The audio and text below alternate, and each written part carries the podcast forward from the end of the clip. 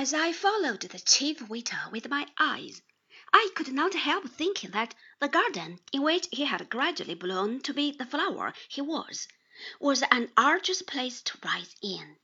It had such a prescriptive, stiff necked, long established, solemn, elderly air.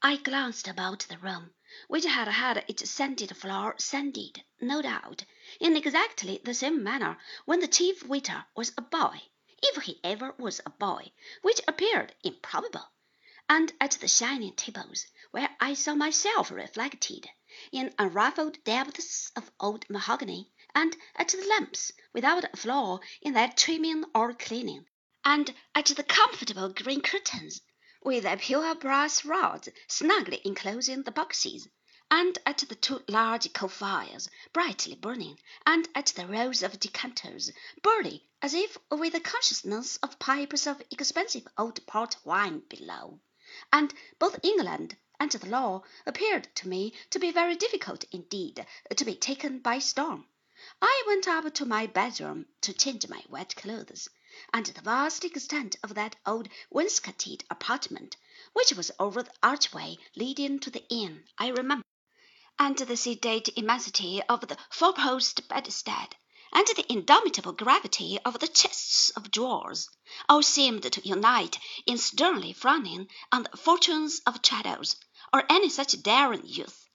I came down again to my dinner, and even the slow comfort of the meal and the orderly silence of the place, which was bare of guests, the long vacation not yet being over were eloquent on the audacity of Traddles and his small hopes of a livelihood for twenty years to come.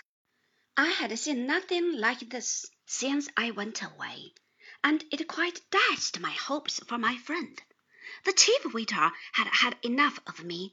He came near me no more, but devoted himself to an old gentleman in long gaiters, to meet whom a pint of special port seemed to come out of the cellar of its own accord, for he gave no order.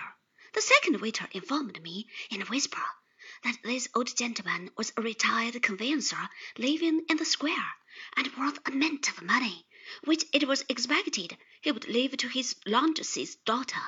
Likewise, that it was rumored that he had a service of plate in bureau, all tarnished with lying by, though more than one spoon and a fork had never yet been beheld in his chambers by mortal vision.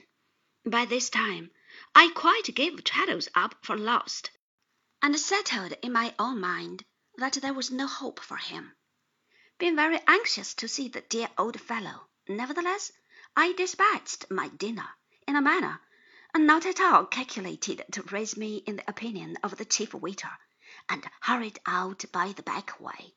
Number two in the court was soon reached, and an inscription on the doorpost informing me that Mr. Traddles occupied a set of chambers on the top story. I ascended the staircase.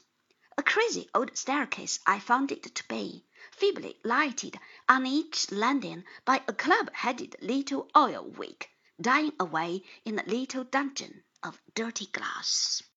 In the course of my stumbling upstairs, I fancied I heard a pleasant sound of laughter, and not the laughter of an attorney or barrister, or attorney's clerk or barrister's clerk, but of two or three merry girls.